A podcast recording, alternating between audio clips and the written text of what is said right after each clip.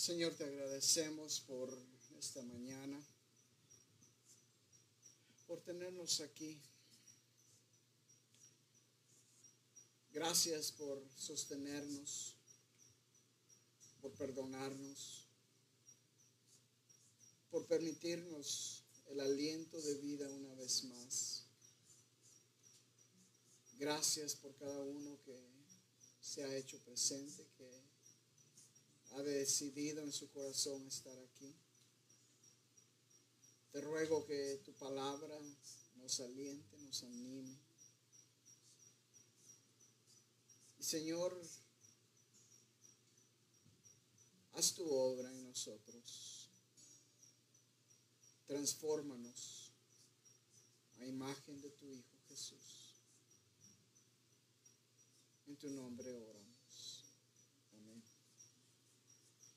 Puede sentarse, le invito a abrir su Biblia al libro de Mateo.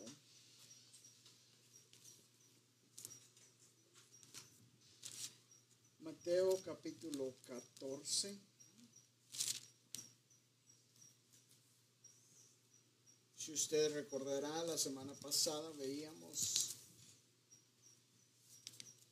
el único milagro que en realidad los cuatro evangelios nos presentan, la alimentación de los cinco mil.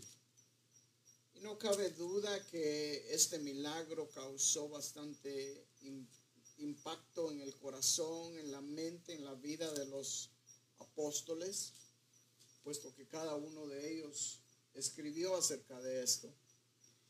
Y es en realidad un milagro bastante importante durante el ministerio de Jesús, porque de aquí en adelante Jesús empieza a enfocarse ya no en las multitudes, ya no en la gente, sino se empieza a enfocar en sus discípulos, a los hombres que seguían a Él, los que eventualmente llegarían a reemplazar, podríamos decir en cierta manera, eh, el expander el Evangelio aquí en la tierra.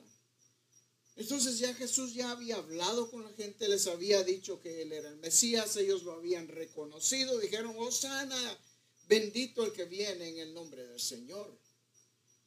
Pero aún así sus corazones estaban duros, no creían en Él, no lo aceptaban como el Mesías. Empezó a hablarles en parábolas porque ya no entendían la, el mensaje simple, sino que lo trató de conectar con parábolas y aún así no entendían. Entonces ahora Jesús empieza a enfocarse con sus discípulos y ya el tiempo de su crucifixión se acerca. Juan acaba de ser decapitado. Lo único que queda ahora es la muerte de Jesús mismo. Entonces ya Jesús sabe que el tiempo está corto él sabe que sus días ya están contados en esta tierra. Y qué tremendo tener esa sensación, ese pensamiento de saber que ya nuestro día se acerca. Nosotros no sabemos cuándo nuestro día se va a llegar. Pero cuando la gente por alguna u otra razón se entera que sus días, de acuerdo a los médicos, ya están contados. Es un sentir tan, me imagino, tan, profundo, tan eh, triste en realidad, porque estamos agarrados aquí a esta vida. Todos queremos estar en el cielo, pero ninguno queremos morirnos. Y esa es la realidad de la vida. Sin embargo, Jesús, Jesús estaba angustiado porque su tiempo de predicar el Evangelio estaba ya corto. Él seguiría siendo Dios. Se sigue sentado en el trono a la diestra de su Padre. Pero sus tiempos, sus días aquí en la tierra empezaban a cortarse. Y eso no cabe duda que causó en el corazón de Jesús cierto sentimiento. Y en el capítulo 14, versículo 22, tenemos otro de los milagros más conocidos. Y si Biblia tiene el título ahí, dice Jesús anda sobre el mar, pero yo le he titulado a este este mensaje el poder ilimitado de Jesús.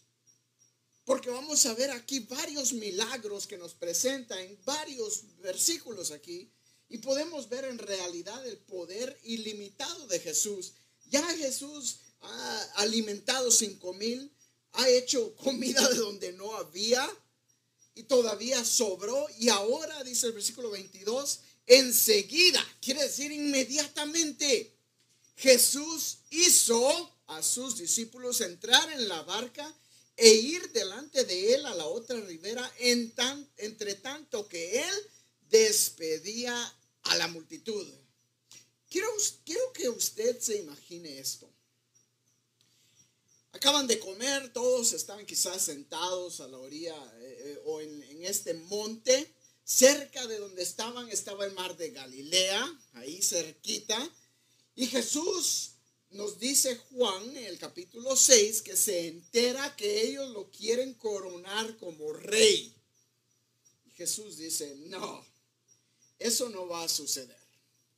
Y empieza a despedir a la gente y les dice a sus discípulos, váyanse, montense en la barca y váyanse. Yo los encuentro al otro lado. Ahora yo quiero que usted piense como un discípulo. En primer lugar, Jesús, pero no te vamos a dejar aquí con toda esta gente. Segundo, si nosotros nos vamos, ¿cómo vas a llegar tú al otro lado? Te va a tomar días caminar. La mente de los discípulos era tan limitada que estoy seguro que no querían irse. Porque cuando la palabra aquí nos dice que Jesús los hizo montarse en la barca, quiere decir, Él los mandó, tuvo que decirles, váyanse métanse en la barca y váyanse. Yo los alcanzo allá. Ahora, yo me imagino que todavía los discípulos, ok, muy regañadientes, fueron a la barca y todavía lo esperaron porque Marcos nos dice que ya había caído la noche cuando Jesús, vamos a ver más adelante, se fue al monte a orar. Quiere decir que ellos todavía se quedaron ahí en la barca esperando a que Jesús llegara. Y mis amados hermanos, nosotros a veces Jesús nos da instrucciones y nos dice, ve o montate en la barca. Y a veces no queremos. Pero Jesús, ¿qué vamos a hacer? esperamos a ti mejor como los discípulos hicieron. Y sin embargo Jesús los hizo montarse en la barca. Ahora yo me imagino por qué era que no querían irse.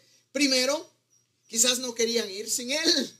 Tenía miedo de andar sin Jesús. Segundo, quizás ya se aproximaba la tormenta y el cielo estaba ya gris, así como nosotros conocemos el cielo ponerse gris antes de la tormenta. Quizás los discípulos vieron, Jesús, va a empezar a llover. ¿Por qué no nos quedamos aquí mejor? Esperemos que pase la tormenta y después nos vamos mañana a la mañana. Nos quedamos aquí, descansamos y nos vamos.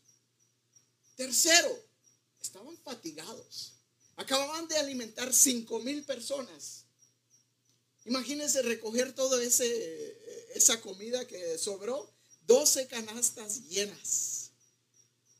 Si cuando tenemos nosotros convivio, quedamos todos a descansar el domingo después del convivio. Ahora imagínense cinco mil, bueno, cinco mil hombres, sin contar mujeres y niños, quiere decir que posiblemente había más de 10 mil personas allí en ese lugar, en ese monte. Y los discípulos eran los que tenían que servir a toda esta gente. Entonces quizás estaban cansados. Y dice versículo 23, despedida la multitud, subió al monte a orar aparte. Y cuando llegó la noche, estaba allí solo. Solo.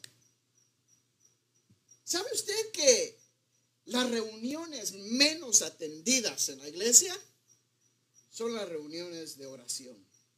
Y, no lo digo por, por decir nadie vino hoy a la oración. No, esto es Así es. Si usted ha estado en la iglesia por años, usted sabrá que esto es verdad. Cuando habemos dos o tres, somos muchos. ¿Por qué? Porque no somos personas de oración. Nuestra naturaleza no nos pide, no nos dice, debes pasar más tiempo en oración, debes de doblar más la rodilla. No, al contrario, ponemos todo tipo de excusas para no orar. Y es triste cuando el cristiano tiene una vida de oración raquítica, una vida de oración donde solo oramos desayuno, almuerzo y cena. Cuando, se nos cuando nos acordamos de orar y a veces tenemos tanta hambre que, Señor, ya sabe lo que te voy a decir. Amén. Bendice la comida y a comer. Es triste cuando el cristiano no tiene una vida de oración. Y la iglesia hoy en día no tiene una vida de oración. Mis amados hermanos, Jesús, aún después de haber ministrado a más de 10 mil personas, muy probable, todavía toma el tiempo para apartarse e ir a orar. ¿Qué ejemplo tan grande este? Mis amados hermanos, ahorita nosotros estamos pasando un tiempo tan difícil. Yo no sé si usted se ha dado cuenta, pero necesitamos ahorita estar de rodillas. Y no solo los domingos, todos los días. Ahora, ¿por qué oraba Jesús? Si era Dios, si es Dios. Bueno, permítame imaginarme a Jesús orando por sus discípulos, porque ellos creyeran que era Dios. ¿Cómo es posible esto que después de haber visto tanto que Jesús hacía, todavía no creían? Si, si fuéramos ahorita a Marcos capítulo 6, usted vería que Marcos dice, todavía al final de este, de este recorrido, de este pasaje, no habían ni entendido el milagro de los panes y los peces. Mucho menos iban a entender Jesús caminando sobre el agua. Y Juan nos dice al final de su libro, nos dice que muchos de ellos, después de haberlo visto resucitado, no creían. No creían. Muchos de ellos no creían que Jesús había resucitado. Entonces, yo me imagino Jesús orando, pidiéndole al Padre porque incrementara la fe de los discípulos. Porque aquí, después de este milagro, ellos van a confesar y decir, verdaderamente tú eres el Hijo de Dios. Mis amados hermanos, es hermoso pensar que Jesús hasta hoy en día intercede por nosotros. Jesús intercede por sus hijos. Jesús intercede por lo que por los que necesitamos más de él. Y yo siempre me he preguntado, ¿cómo orará Jesús por nosotros? ¿Qué pedirá Jesús por nosotros? Que desee conocerme más. Que desee saber de mí más que me conozcan y crean que yo soy Dios. Sigue diciendo la palabra, versículo 24, y ya la barca estaba en medio del mar, azotada por las olas, porque el viento era contrario. Ahora, acabamos de pasar una tormenta. Y una tormenta que en primer lugar los mentirólogos dijeron, es un huracán, prepárense, agarre comida, agarre agua. Nosotros a cada rato pasábamos tormentas, eh, tifones en, en Okinawa. Entonces cuando oímos de tormenta decimos, en Okinawa pasaba lloviendo una semana entera, con viento y todo tipo de, clase, de, de cosas. Y vamos a estar bien. Dios prometió que no, no, no va a volver a mandar otro diluvio, vamos a estar bien. Pero la gente estaba, ay, necesito eh, eh, sacos de tierra, necesito agua. Y les dije yo a mi esposa, a ver, otra vez se va a quedar sin papel de baño todas las tiendas. Porque todos estaban con miedo a causa de la tormenta que venía. Ahora imagínese estar en medio de este mar. El lago, eh, porque es un lago de Galilea, no es tan grande, pero es conocido por las tormentas que se levantan. El viento que viene del monte Hebrón viene desde arriba y es un viento frío. Cuando se mezcla con el viento caliente que viene del sur de Israel, obviamente no les tengo que dar una lección. En ciencia, ese calor y ese frío se mezclan y hacen que de repente las olas empiecen a levantarse y se suelta una tormenta. Es muy conocido, es muy eh, eh, sabido eh, como común, gracias, común en esa área. Pero, primer lugar, nos dice que estaban en medio del mar a la medianoche.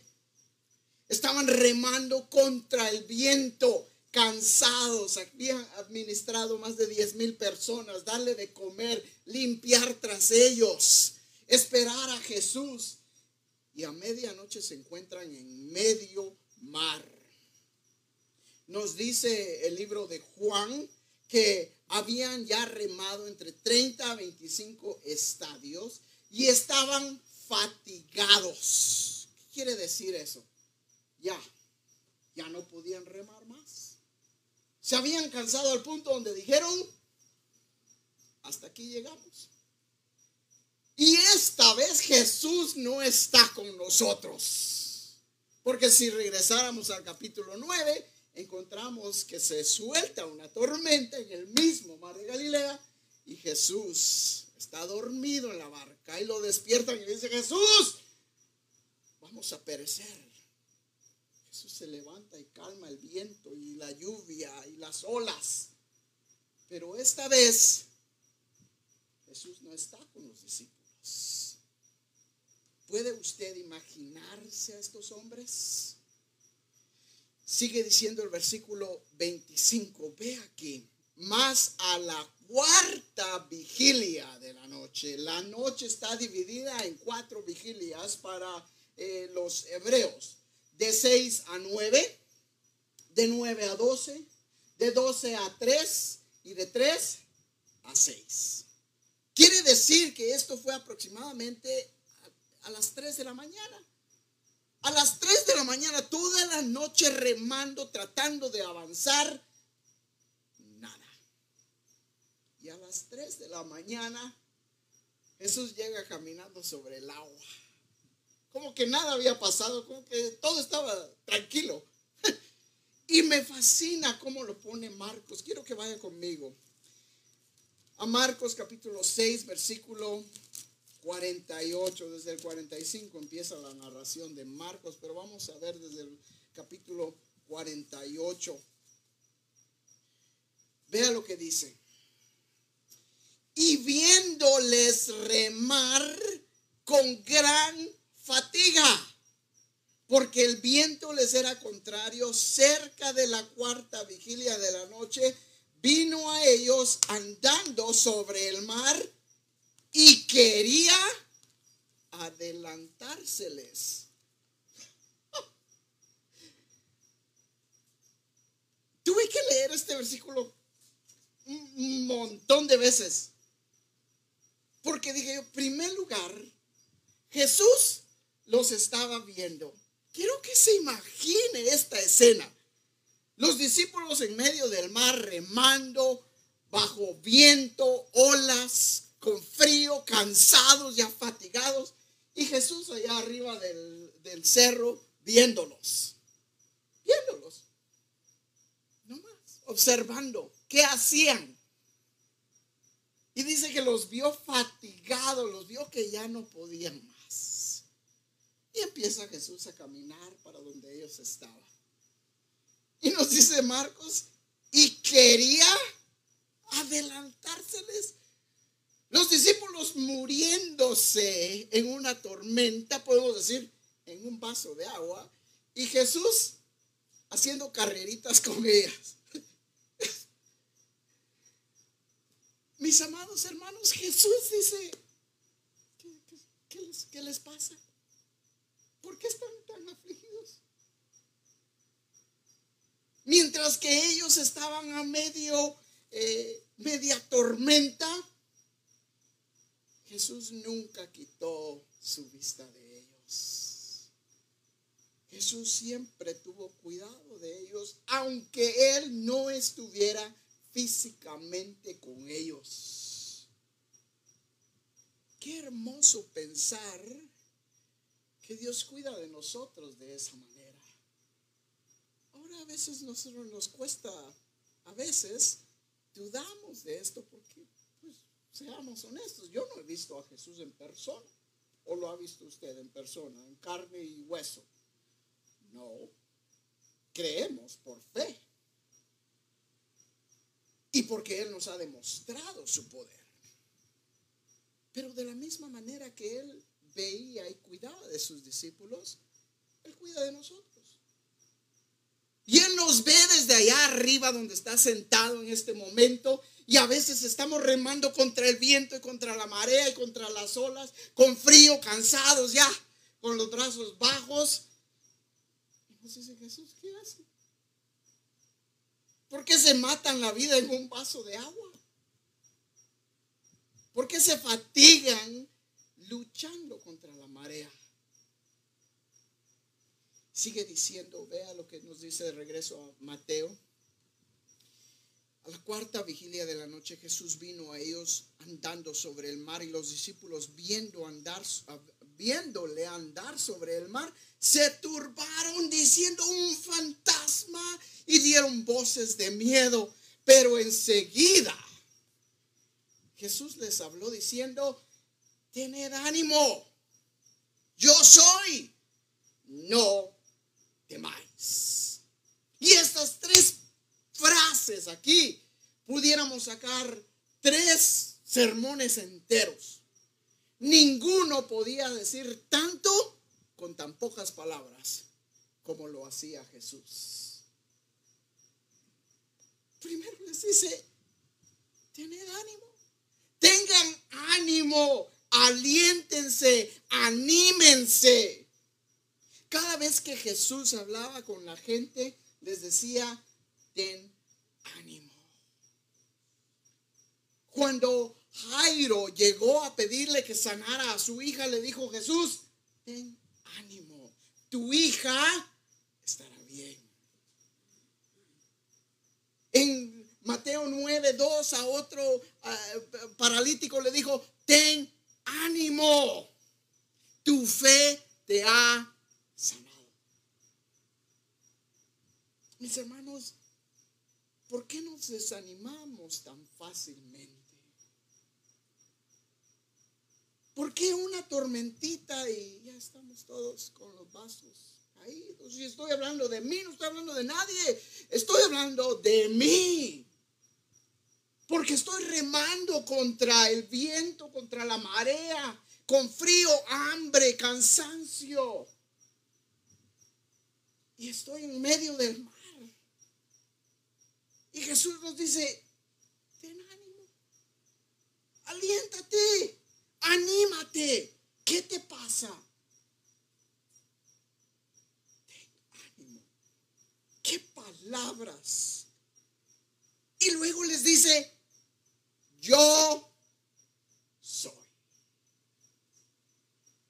Nótese que no les dijo, soy yo. Les dijo, yo soy. ¿Qué es esto? es un recordatorio de quién es Jesús. Si fuéramos a Éxodo 3, cuando Moisés le dijo, pero Señor, ¿quién le digo a Faraón que me mandó? Cuando me pregunte quién te mandó, ¿qué le digo? Le dijo, le vas a decir, yo soy el que soy. Y cuando te pregunte, le dirás, yo soy, me mandó. Yahweh, el creador del cielo y de la tierra, el que manda el viento, las olas, el que te vio desde el monte, yo soy. Yo soy el mismo. Ten ánimo, porque yo sigo siendo el mismo. Y les concluye diciendo, no temáis. Juan nos dice que en el perfecto amor no hay temor, porque el amor echa fuera el temor. Y déjeme decirle que cuando estamos en medio de la aflicción, de la tormenta, del viento, de la marea, nos da temor. Sentimos como que nos hundimos y apenas tenemos la, la nariz sobre agua. Y no hay de dónde agarrarnos. Ten ánimo. Yo soy, yo sigo siendo el mismo. No temáis. Es un mandato. Si usted ve su Biblia, tiene el, el símbolo de, eh, ¿cómo se dice? Eh, apóstrofe de interrogación, no, no de interrogación, de pregunta, de afirmación, exclamación, gracias. Ten ánimo, es un mandato. Yo soy, no temáis.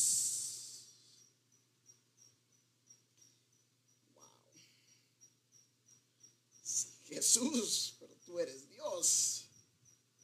Yo soy humano. vea lo que sigue diciendo. Entonces, versículo 28.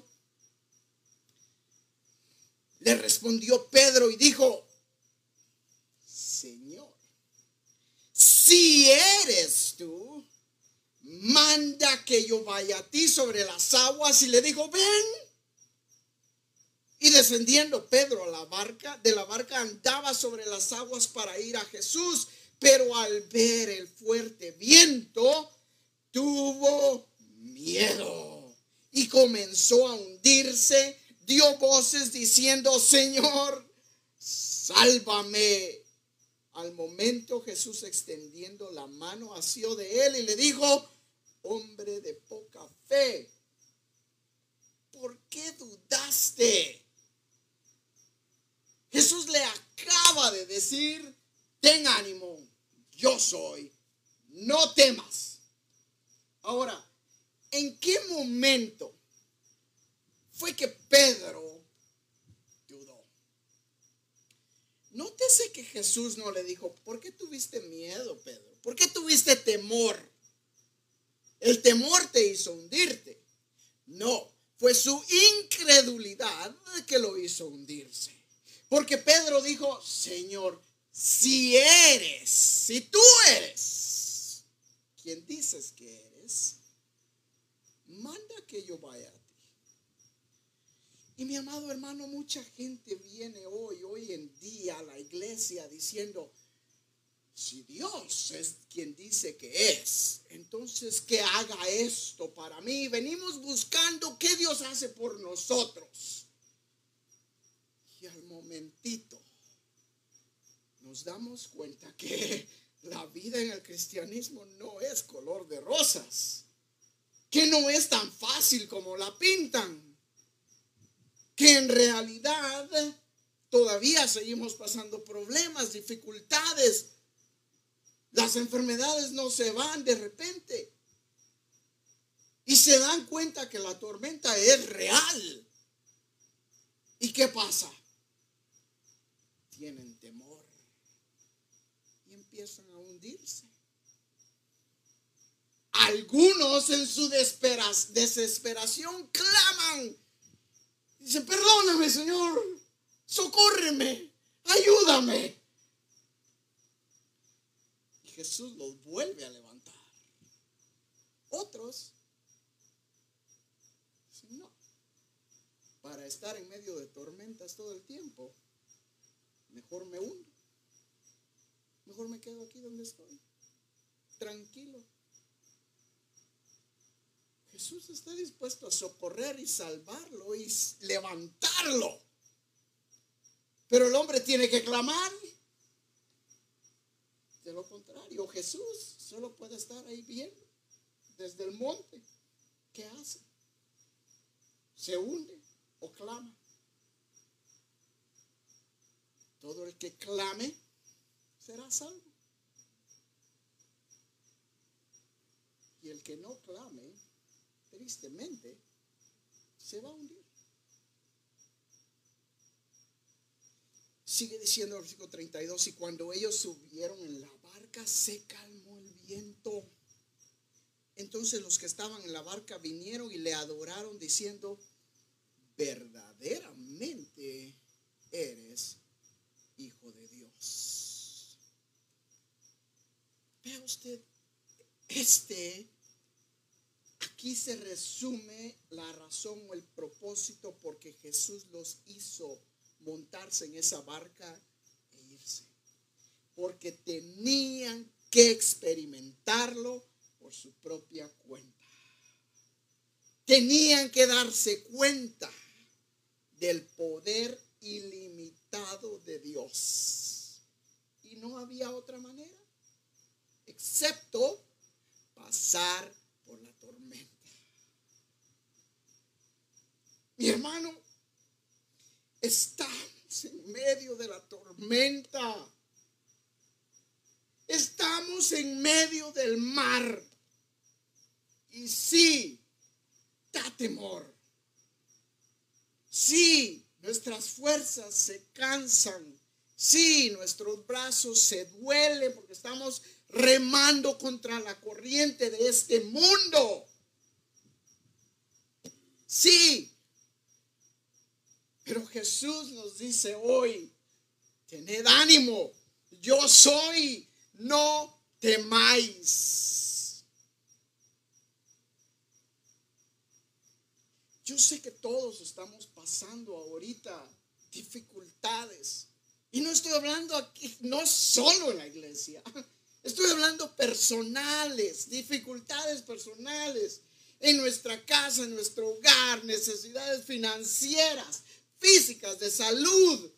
Todos, toditos. Pero Jesús nos dice, tened ánimo. Yo soy no temáis. Porque Él nos conoce y Él sabe cómo somos. Y Él sabe que lo primero que vamos a hacer es desanimarnos y olvidarnos de quién es Él. Y cuando nos olvidamos viene el temor y nos agobia y empezamos a hundir. ¿Dónde está usted hoy en esta mañana? Porque si usted está en la misma barca que yo, yo necesito escuchar esto.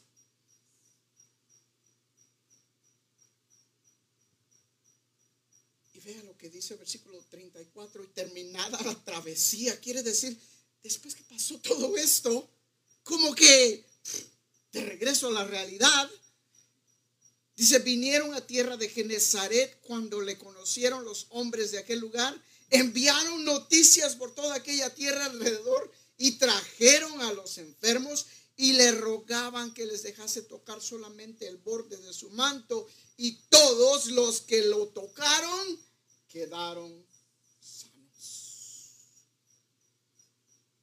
Dice Mateo, después de haber pasado todo esto, Jesús empieza otra vez a ministrar y empieza a sanar. Pero no se nos olvide que no todos eran sanos. Dios sanaba a los que iban a Él. Jesús no iba buscando a quien sanaba. Los que querían ser sanos venían a Él. Ahora nuestras enfermedades físicas en este día quizás nosotros podemos decir, pero yo he venido a Jesús y Él todavía no me sana. Estamos orando por varias necesidades físicas en medio de nuestra iglesia. Y decimos, Señor, ¿por qué no contestas? Es necesario que pases esta tormenta. Tienes que pasar esta tormenta y un día vas a ser sano.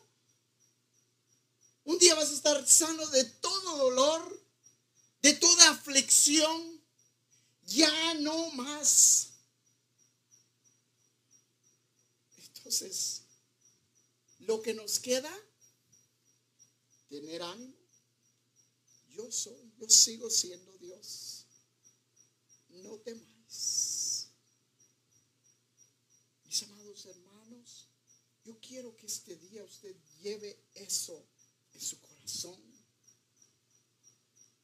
Y yo le suplico que ore porque este desánimo, este deseo de ya no hacer nada, que lo traigamos a los pies de Cristo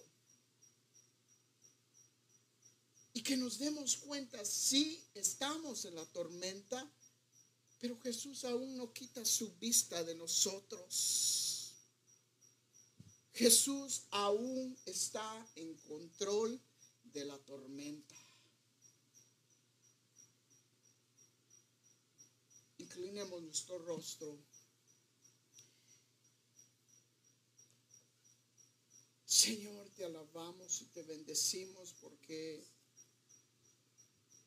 tu palabra sigue siendo viva y sigue siendo eficaz. Constantemente nos recuerda no solo de nuestro pecado, de nuestra incredulidad, de nuestra falta de fe,